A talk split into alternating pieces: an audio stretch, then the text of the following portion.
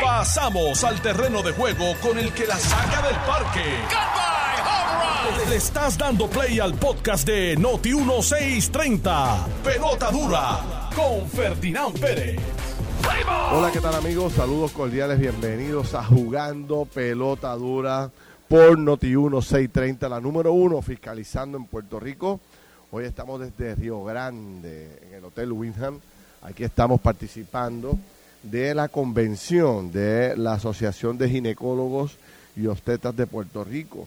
Y más adelante vamos a estar conversando con los profesionales de esta área, que, bueno, tenemos el honor de que nos hayan invitado a participar del mismo y compartir un poco lo que está ocurriendo dentro de este mundo de la salud. Y ustedes saben que el tema de la salud pues le venimos dando muy duro durante las últimas semanas. Vamos a hablar con, con este grupo de profesionales de lo que está pasando en el área de la ginecología.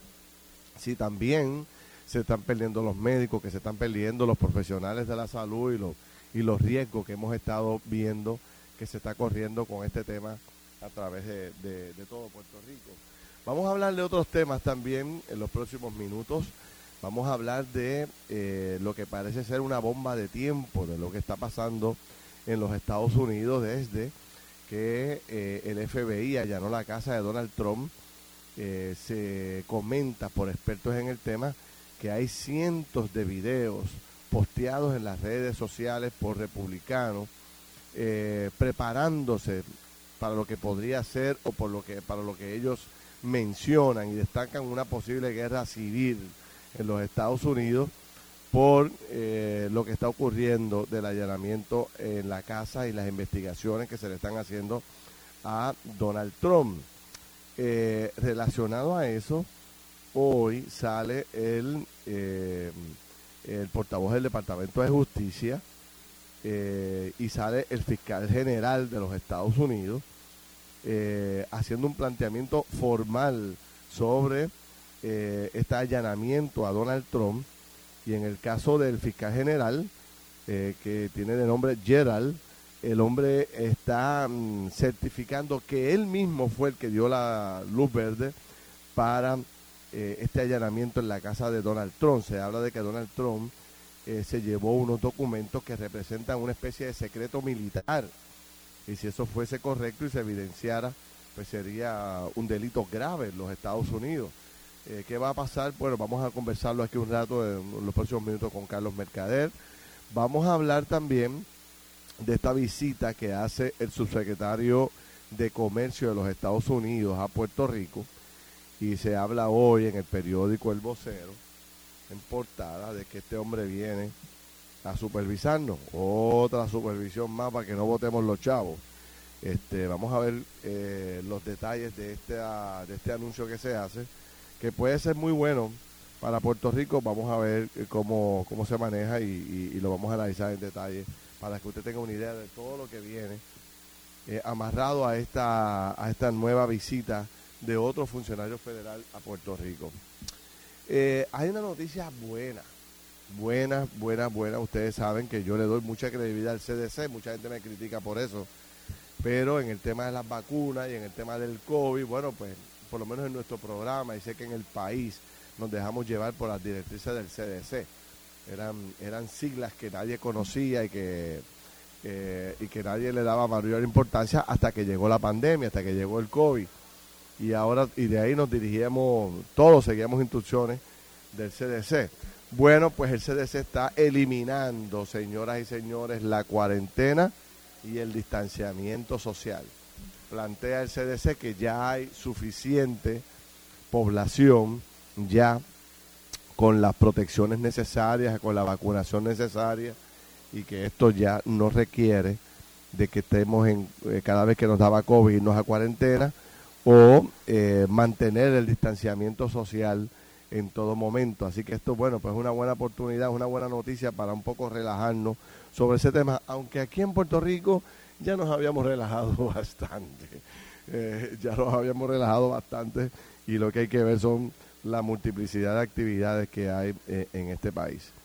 en otros temas también que me parece muy interesante, la compañía de turismo hoy anuncia que se ha roto récord de empleos generados en la industria del turismo. Eh, ya van por 86 mil empleos eh, directos eh, en la industria del turismo. Un 15% de crecimiento en lo que va del año con el tema del turismo, lo cual, bueno, pues nos llena de alegría que esta industria tan importante y poderosa siga creciendo. Yo soy Feliz Pérez, aquí está don Carlos Mercader. Don Carlos, saludos, buen día. Saludos, buenos días, ¿Qué tal esa rutita hacia Río Grande? Cuando estaba entrando por allí por el lobby, cuando que, te abren esas puertas y tú lo que ves es ese mar eh, hermoso. no, déjame quitarte la chaqueta, quitarte los pantalones, ponerte unos, unos cortos y tirarte al agua, pero pero nada. Este, este, esta área es una de las áreas más lindas, sin duda alguna. No, no, no, esto es bello. Es que tú ves, otro día que yo estábamos teniendo una discusión de Puerto Rico, de que si quiero que encanto, no lo encanto. La verdad que esa vista es ah, un mega encanto. Eso es un. en vista. en vista no, no, esa vista era espectacular. En eh, vistas y en, y en, y en. ¿Cómo se dice? Y en, eh, panoramas como este, ¿no? Eh, en vistas como esta, con, playa, las palmas, este y, máximo esta, que está, al otro lado, y máxima estas playas que aquí las mantienen, tú sabes, inmaculadas, no, no, muy bonitas. Miren, si ustedes nunca han venido a este hotel, yo a mí se me olvida que yo creo que yo entraba a este hotel por, por otra por otra por el estacionamiento que uno, que uno va, eh, yo no sé, es como es como el lado, es lateral, pero hoy que entré por el lobby, entrada, nada más esa entrada, usted venga para acá y mírelo porque porque eso está, pero es, es bien, bien, bien, bien bonito. es un hotel espectacular. Eh, mira, y no quiero quiero, quiero enviarle saludos a, a toda la gente que está con nosotros conectada a través de Noti1 630 y también a través de Noti1 94.3 FM y también a los que nos están siguiendo por las redes sociales eh, a través del, del Facebook Live de Jugando Pelota Dura y de Noti1 eh, que by the way, que si ustedes nos están mirando por, por ahí por la por el Facebook Live, quizás ahorita les enseñamos un poquito de lo que es esa playita que estamos viendo nosotros aquí. Oye, esa es buena, Nicole. Esa es buena. Ahí bien, Nicole para la playa es que va. Sí. Así que vamos a ver. Oye, tú sabes que hablando a lo que ahorita tenemos la oportunidad de conversar con, con los directivos de aquí de la Asociación de Ginecólogos y Obstetras de Puerto Rico, este, tú sabes que eh, mira lo que me pasó esta mañana. Oh, eso es aquí. No, no, pero mira el mensaje de abajo. El mensaje de abajo. Sí, dice, Carlos, llega aquí. No, no, llegué a... Ajá, llegué aquí a Noti1 y me dicen que están en la calle. ¿Quién escribió eso? ¿Quién escribe eso? Paco. Ay, Paco. Ay, Paco. Paco, perdón. Paco, se nos, se, nos, se nos pasó esa. Francisco Paco Rodríguez, nuestro colaborador de los viernes, se, me olvidó, se nos olvidó decirle que hoy estamos en el estudio. Te lo enviamos por fax, la para que no chequeaste tu máquina de fax. Bueno, Carlos, cógete la mañana libre entonces y disfruta por ahí, porque la verdad es que mala de nosotros, no te avisamos de que vamos a estar fuera del espacio sanjuanero. Mira lo que me pasó esta mañana. Cuéntame, cuéntame. Te voy a hacer, tú sabes que a mí me gusta contarle las historias a la gente de las cosas que me pasan. Después me meto en problemas por decirlas y hacerlas, pero pues así soy y así seré.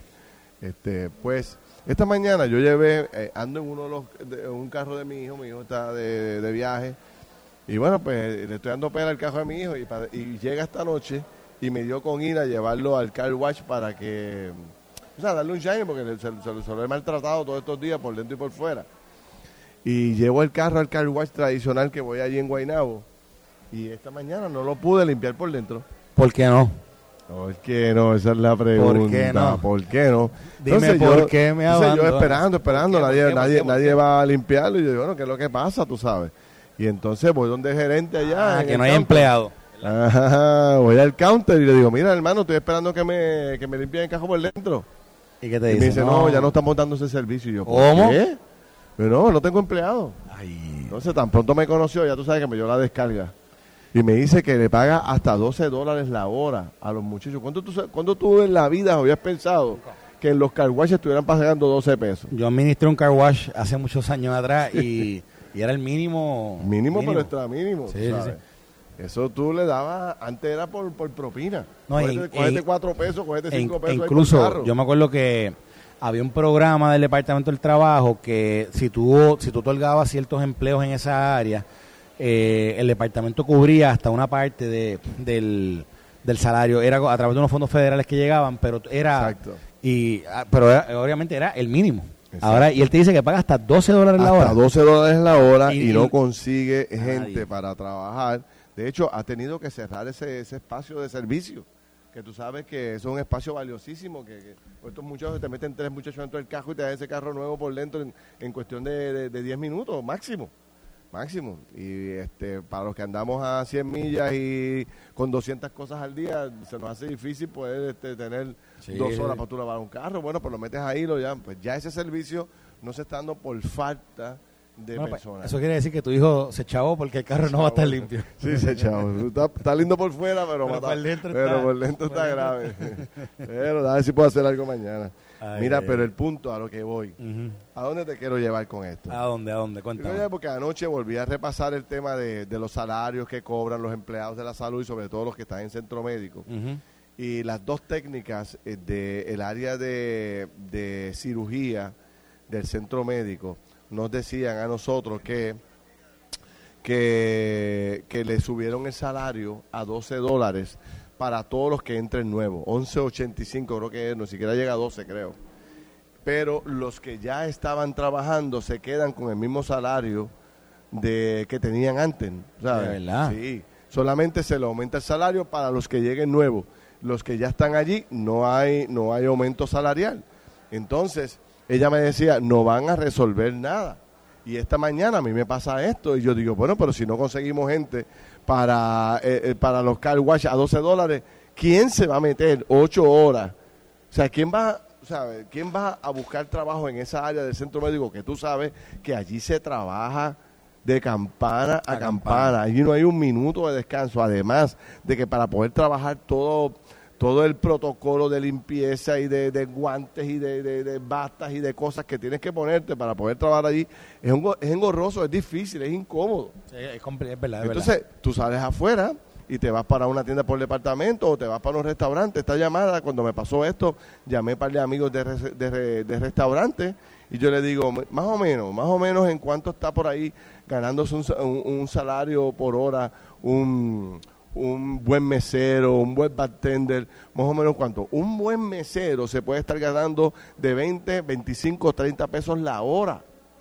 Con propina, ¿no? con propina. Wow. Sí, cuando, hace- Eso- cuando incluyes el salario y la propina, Sí. 25, 30 pesos la hora. Bueno, eso, eso y eso con- eso compara con, por ejemplo, lo que está pasando en la construcción, que me dicen, por ejemplo, tú, tú sabes que cuando comenzaron a llegar los fondos federales, aquí se pasó una orden ejecutiva para que todo empleado de la construcción que trabajara de un proyecto que fuera eh, que fuera subvencionado con estos fondos federales, particularmente CDBG, que todo empleado, el mínimo era 15 dólares, el mínimo. Pues, ¿Qué pasa? Ese mínimo, que aunque bien era para proyectos de fondos federales, eso se extrapoló a, cualquier tipo de, de proyecto de construcción. Y me dicen hoy día que, por ejemplo, los empleados se van de una compañía a otra porque eh, se van como en, un, en una guerra de, de ofertas.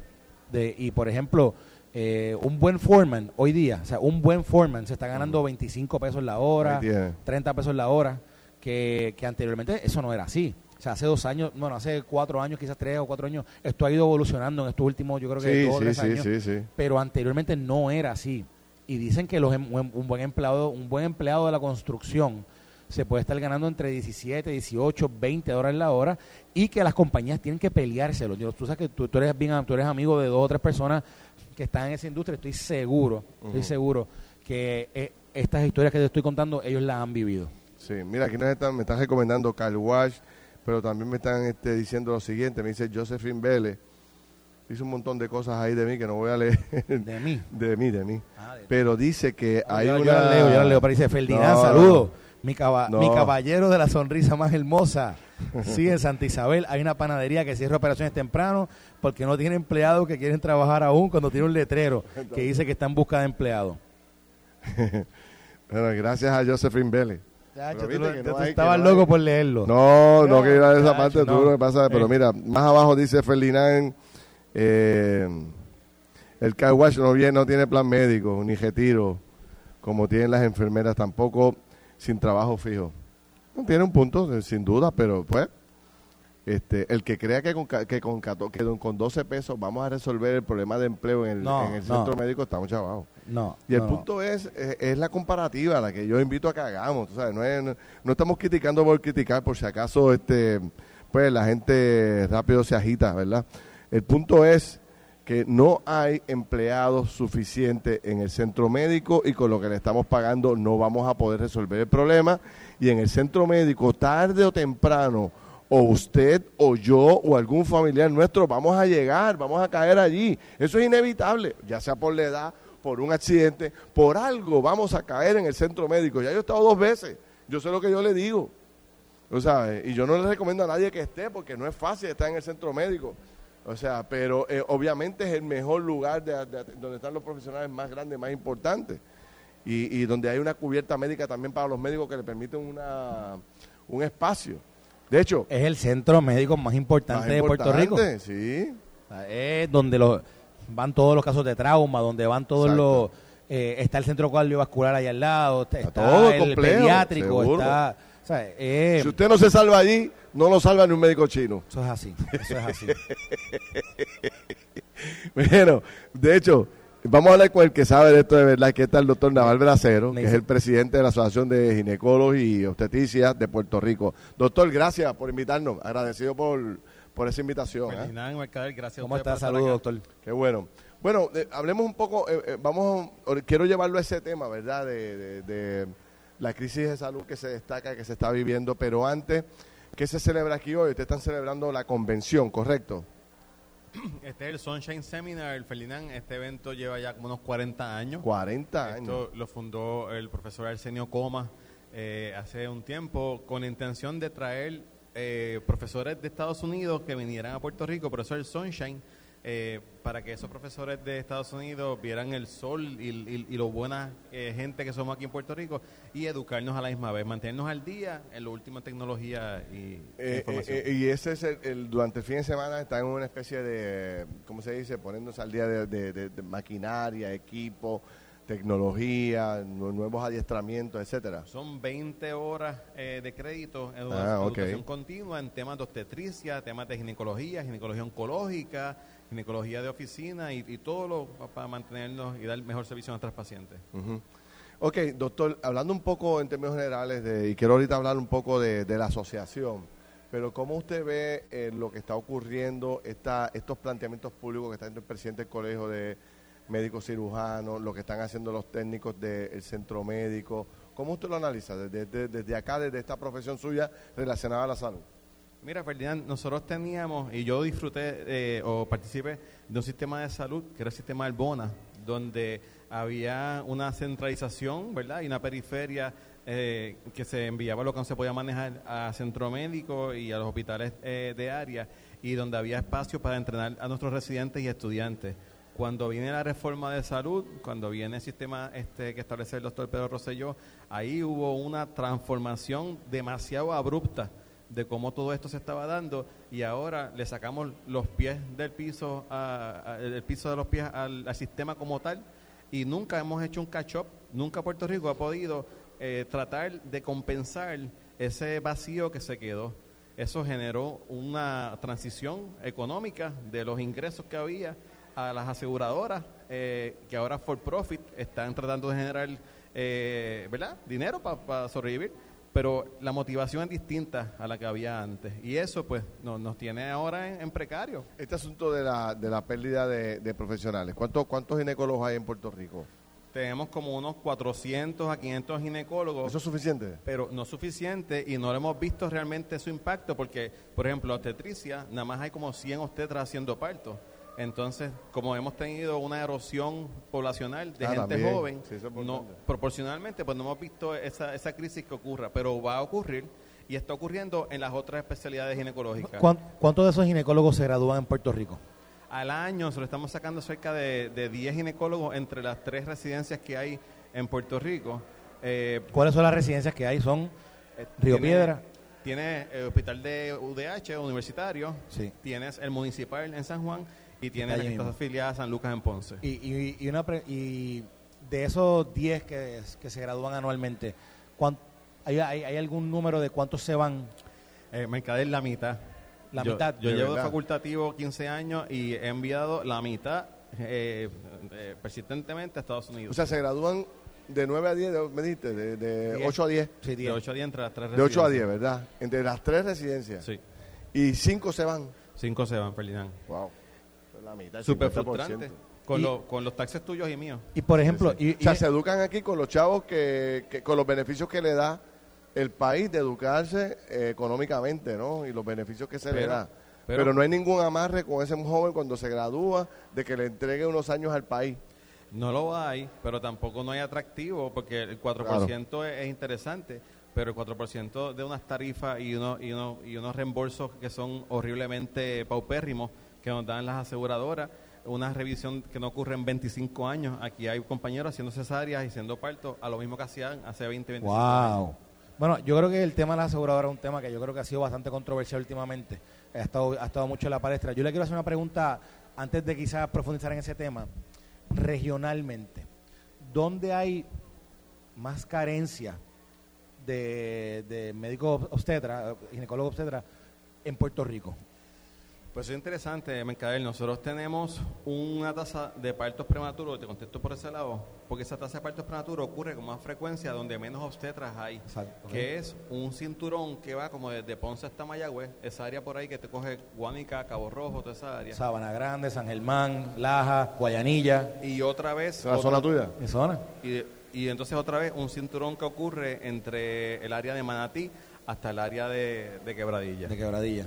Esa área están bien, bien eh, deficientes de obstetra y queremos Y, cubrirla. y, y entonces, y, y- hay una correlación con, lo- con los partos prematuros. Bueno, pues cuando uno mira el mapa de cómo se distribuyen las pre- prematuras en Puerto Rico, ocurre con más frecuencia en esas áreas. Y todavía en, en Vieques siguen, si- no, no, no, no nacen niños, ¿no? Tienen que venir al área metropolitana a, a nacer, ¿verdad? Creo. Están, Sí, están sí, sí, sí. tratando de poner otra vez Sí. la sala de parto al día.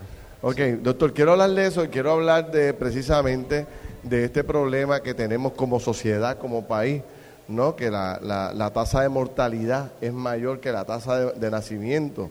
No sé si ustedes tienen algún tipo de programa para empezar a educar al país, educar a la familia, porque esto, esto es un problema que tiene el mundo, pero, pero al mismo tiempo, eh, cuando tú hablas, me imagino que le pasa con los jóvenes que usted está conversando, los jóvenes están en otro mundo, con otra mentalidad, y de hecho, yo hablaba con Carlos los otros días, hasta el Papa está molesto con esta actitud de que los jóvenes prefieran mascotas que tener su propia, crear su propia familia.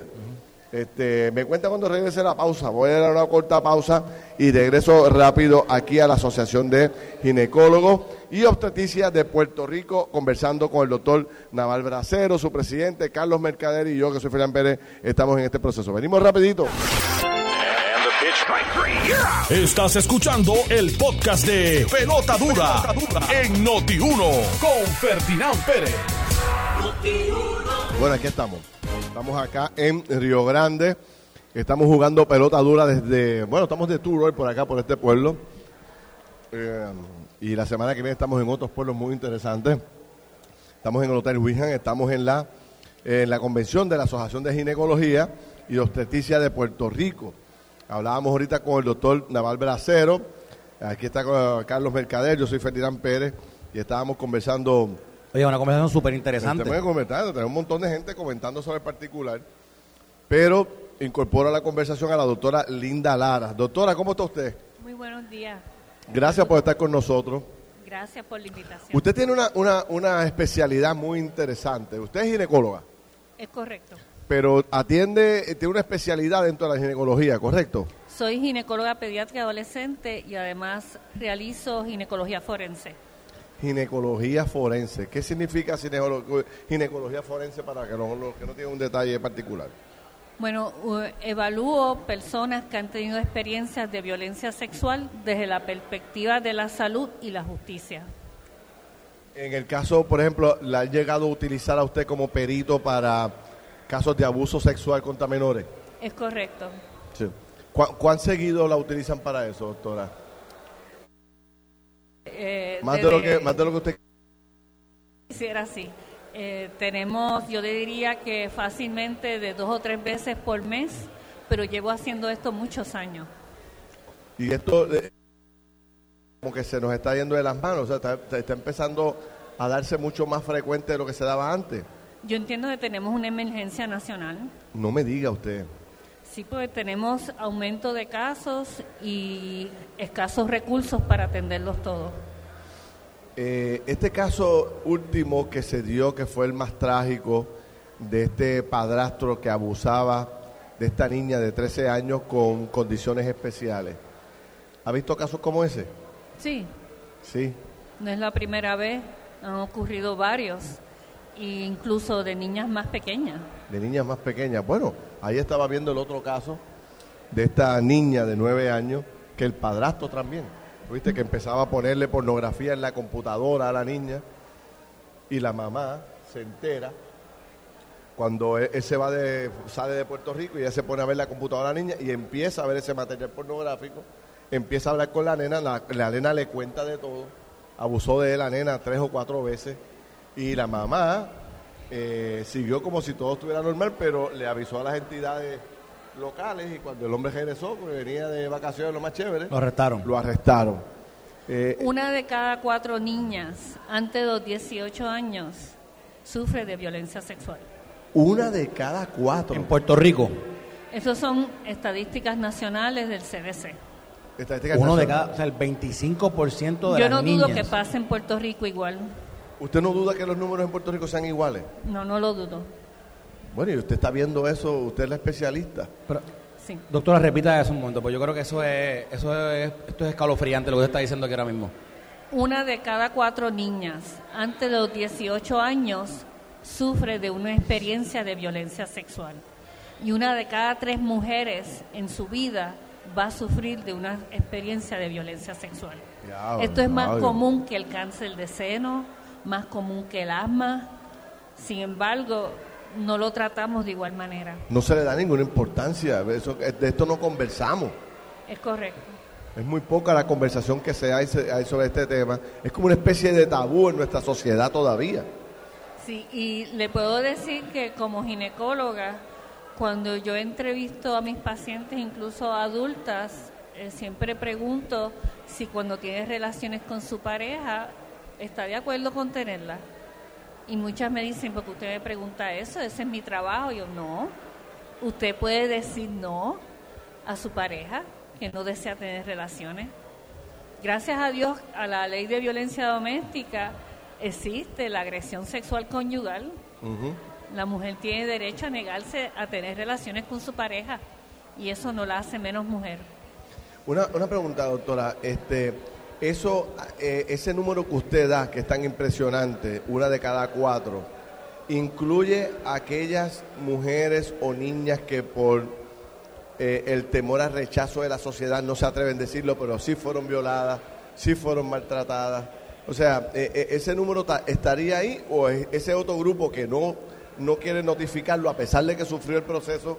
Eh, La mayor parte de las víctimas no hablan sobre ello. La mayor parte de las víctimas. El a pesar de FBI los dice que solamente el 10% de los el casos 10%. reportan. Y obviamente esas estadísticas atienden las reportadas. Es correcto. No, no incluye las, las no reportadas porque es especulativo, pero se dice que son muchas más.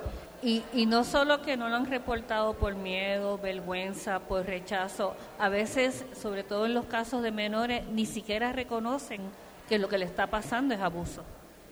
Wow. Por eso es tan importante que las personas observadoras, que pueden ser maestros, los médicos, los vecinos, estén alerta a conductas que pudieran ser de alarma.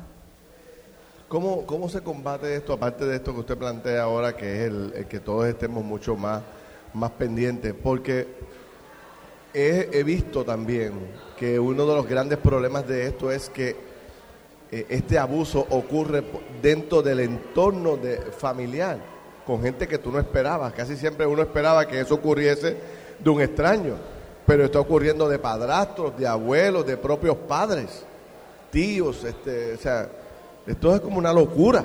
Su pregunta es muy buena. ¿Cómo prevenir que algo ocurra cuando ocurre en el lugar más seguro, Más seguro, que en la tu comunidad casa, entiende que es en en la casa. Tú sabes.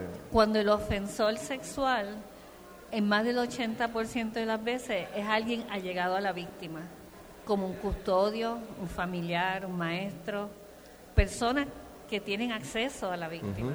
y que uno le ha brindado y que la sociedad confianza. confía, y que la sociedad confía, o sea, el- la mamá confía en, en su, en su pareja o confía en su en su papá, en su abuelo Sí. o el o, ¿verdad? o confía en el En maestro, compañero, en el novio, o sea.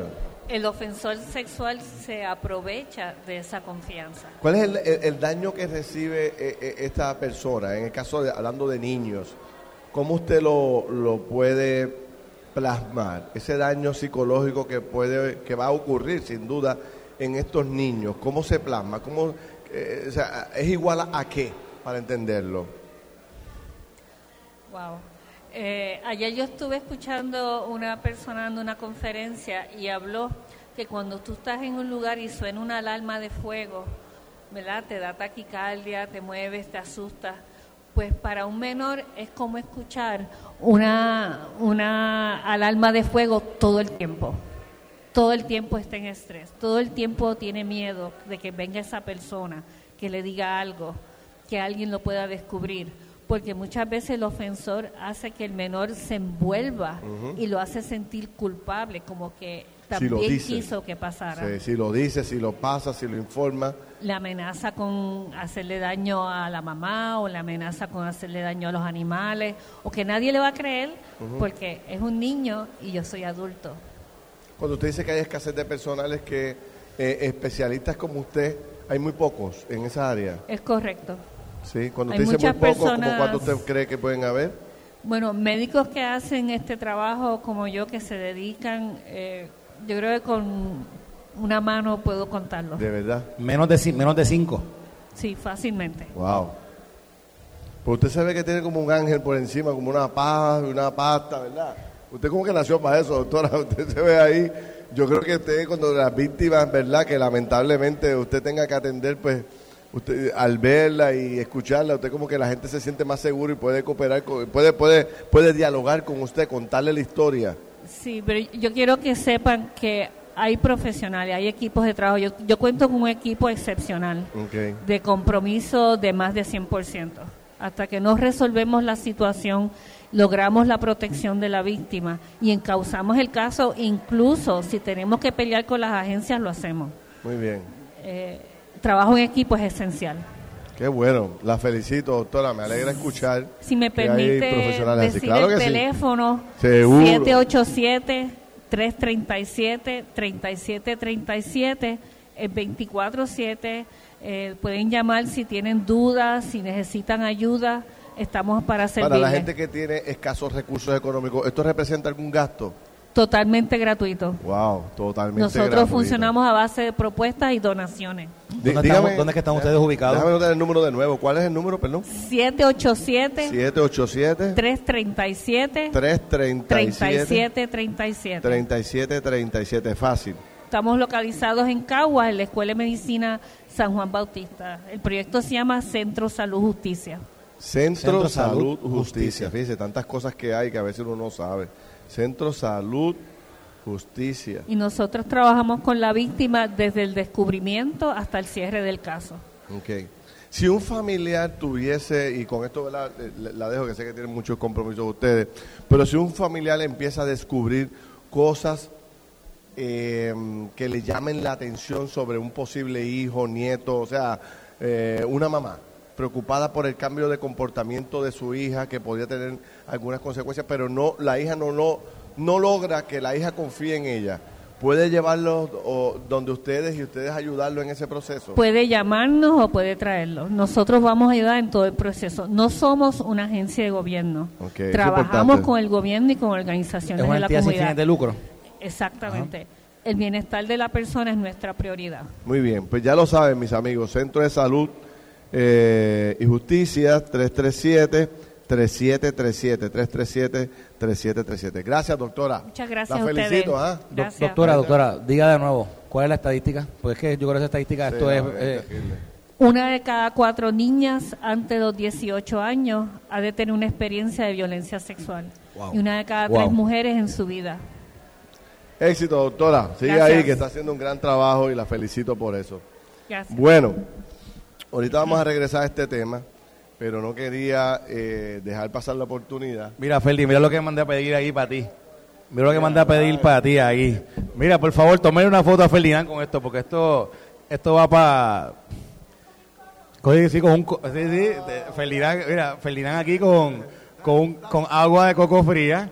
Aquí estamos gracias a, la gente de Southern...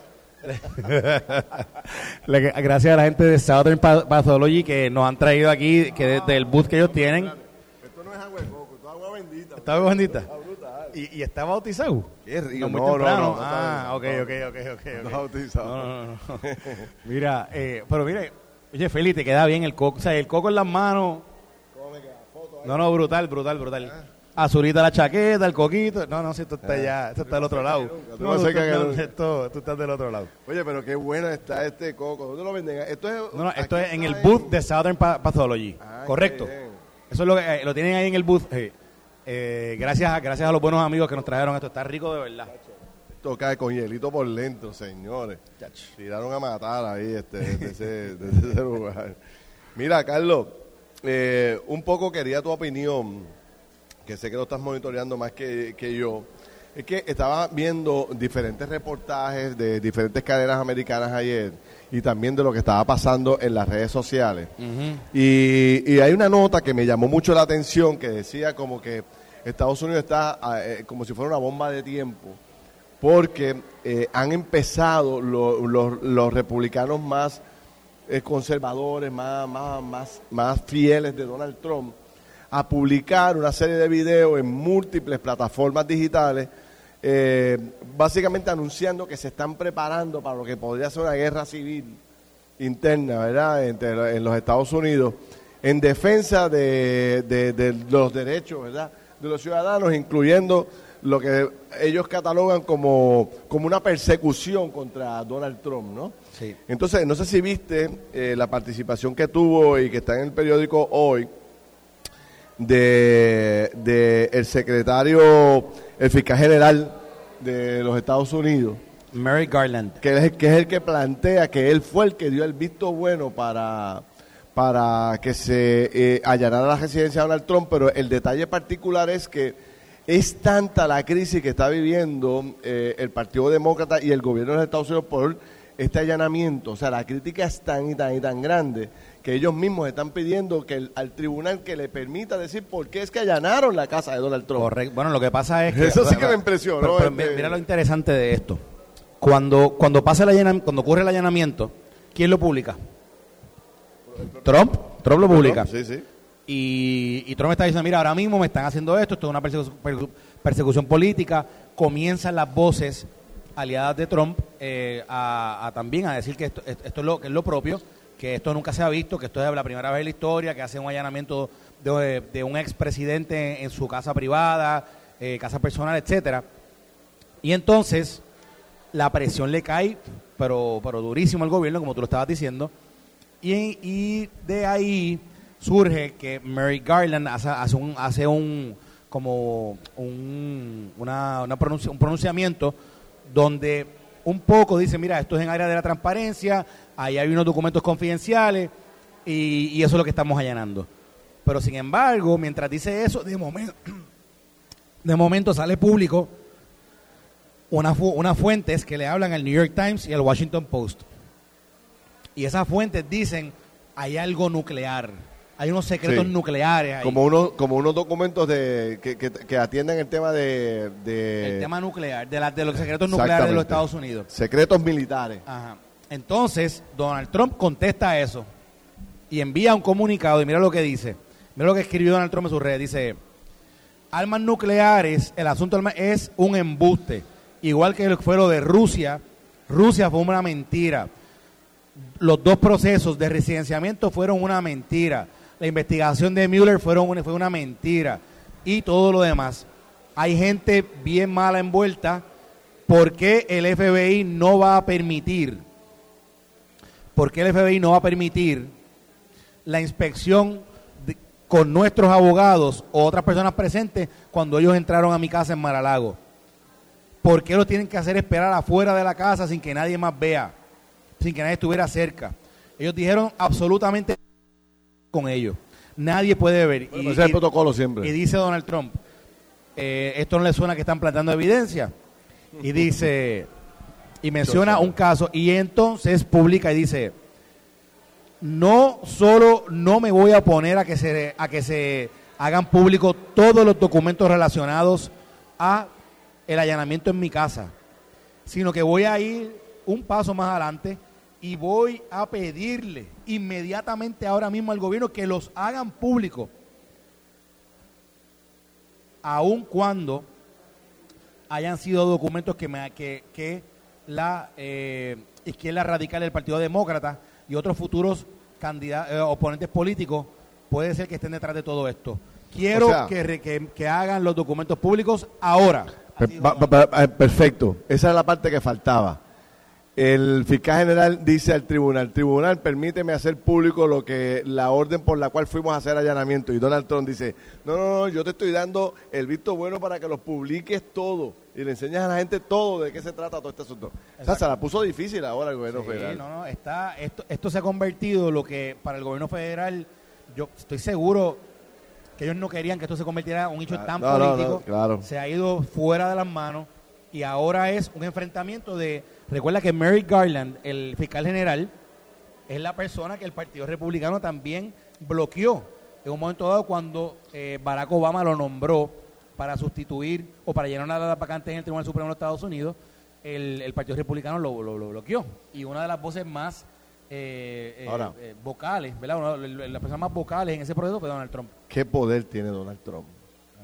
La verdad que tiene un poder brutal a través de sus redes sociales y está muy activo. Sí, pero, pero es un expresidente muy activo que provoca, fíjate cómo el hombre con dos o tres tweets ha provocado una reacción visceral de los seguidores de él, número uno. Número dos, pone a filiar para atrás al gobierno federal, al propio Departamento de Justicia, que acepta públicamente que la reacción ha sido tan negativa y la crítica, él sale defendiendo la honestidad y la integridad de los empleados del Departamento de Justicia y del FBI. Porque la crítica es tan grande que se está manchando el nombre de esta institución que, que lleva, qué sé yo, cuántos años al frente del proceso investigativo y le ha metido mano a todo el mundo. Entonces, eh, eh, es tan grande la laceración que tienen los funcionarios públicos de esos dos departamentos que el propio fiscal general sale defendiendo la honestidad y la integridad y pidiéndole al gobierno federal, al tribunal, déjame enseñarle por qué fue que allanamos la casa de Donald Trump como que para bajar, para bajar la intensidad, pensando quizás en que todos dirían, no, no, no, no, eh, yo, yo, yo me opongo a que se hagan públicos los documentos. y que de alguna forma están tratando de insinuar que, que hay algo escandaloso dentro de lo que están. Bueno, están hablando, de, están hablando de documentos de, de, secreto militar. Nuclear, sí, por eso. Están hablando, bueno, Así lo dice el, en la portada del día de hoy del Washington Post. y, es una filtración del FBI. El FBI dice que solamente habla si el, si el tribunal lo permite, más sin embargo, el Washington Post tiene la portada y New York Times tiene la portada de filtraciones de gente que está cercana a la investigación. Y, es relacionado a armas nucleares. Bueno, esa, es la filtración, eso es lo que dice la fuente eh, anónima que, que, es la que permite que haya ese, esa portada. Así que ahí está Donald Trump nuevamente y he escuchado múltiples análisis de que si esto no termina mal para Donald Trump, ya hay un nuevo presidente de los Estados Unidos porque lo han fortalecido eh, dentro de la base del Partido No Progresista. Ha salido todo el liderato grande del Partido Republicano a defenderlo. O sea que, que, no está solo en el proceso. Y pues probablemente se, podría quedar. Está posicionando. está posicionando. Él está diciendo, mira lo que él dice en ese mensaje que no lo leí pero hay una parte del mensaje donde él dice, mira, los números de las encuestas están mejores que nunca. Estamos recogiendo más fondos que nunca el Partido Republicano. Estamos levantando, estamos haciendo fundraising y mejor que nunca. Dice, las, las encuestas a las primarias nos tienen ganando arrolladoramente. Y mi, mi, popularidad sigue subiendo. Así que por todas esas cosas es que ellos me, quieren hacer esto. Ojo, no, él, él está... Él, está posicionándose, poniéndolo todo a y Donald Trump, que es, que es un tipo muy oh, hábil, en, el, en, la parte del mensaje. Fíjate que, fíjate la diferencia. ¿A cuántos políticos se le han metido el gobierno federal en Puerto Rico a la casa? Montones. Sí, sí, sí. ¿Sabes? Con los cojamos nada más la parte de los alcaldes. Sí, sí, sí. O sea, sin embargo, ninguno se ha atrevido a hacer lo que hizo Donald Trump. En el sentido de ser ellos mismos los que están allanando. O sea, es el que dice públicamente en su cuenta de Twitter, "Me- se me metieron en casa. O sea, No, no, eh. eh, eh, es- suena ilógico tú mismo hacer el planteamiento, porque atentaría contra ti. Sin embargo, a él no le impacta. No, le- No, no, le no, afecta. a, a él no le afecta y, y él rápido, rápido hace un giro de, de- de todo eso. Sí. Y, y de nuevo, ¿y quién es la víctima? La víctima es él. Cojamos el ejemplo de Wanda Vázquez. Imagínate que Wanda Vázquez a las 5 de la mañana, a las 6 de la mañana, hubiese lanzado por su cuenta de Twitter. Están, Me están eh, arrestando en estos momentos, en me estos tumbaron la puerta. Me tumbaron la puerta, me están arrestando, es un abuso de poder, que sea todo lo que ella quisiera decir. Nadie. En Puerto Rico eso no se atreve nadie a hacer una cosa como esa. Sin embargo, Donald Trump volvió a hacer la diferencia y coge las cuentas de redes sociales, rompe con los parámetros, rompe con lo tradicional, hace algo diferente, ¡pum! Y le saca beneficio. Eh, Digo, digo, habrá que hay ver. que ver, hay que Habrá ver. que hay cómo que ver. termina. Vamos a ver, porque ¿Cómo de nuevo, esto también es una, esto, ¿verdad? Todos los días vamos a ir descubriendo un poquito más de esto. Claro. No sabemos si al final del día el Departamento de Justicia va a radicar eh, No, no, y- eh, algún y- cargo contra el contra el expresidente. Que ojo, ojo, eso pudiera ser hasta, eso sería histórico también. Ajá. Y, y- y hay que ver qué repercusión política puede traer eso. De qué se le puede acusar en un caso como este, donde se habla de, de que se llevó unos documentos confidenciales que supuestamente, según la información que sale hoy en el Washington Post y el New York Times, dice que están por encima de lo que es top secret. Tú sabes que lo- Imagínate. Así que hay que ver realmente qué es eso que, que supuestamente se llevó. Y ojo, recuerda que esto guarda un poco de similitud con lo que se le acusaba un momento dado a Hillary Clinton Sí. cuando ella se le dijo que cuando era secretaria de Estado de los Estados Unidos, ella tenía un servidor privado en su casa donde guardaba un sinnúmero de documentos también confidenciales del gobierno.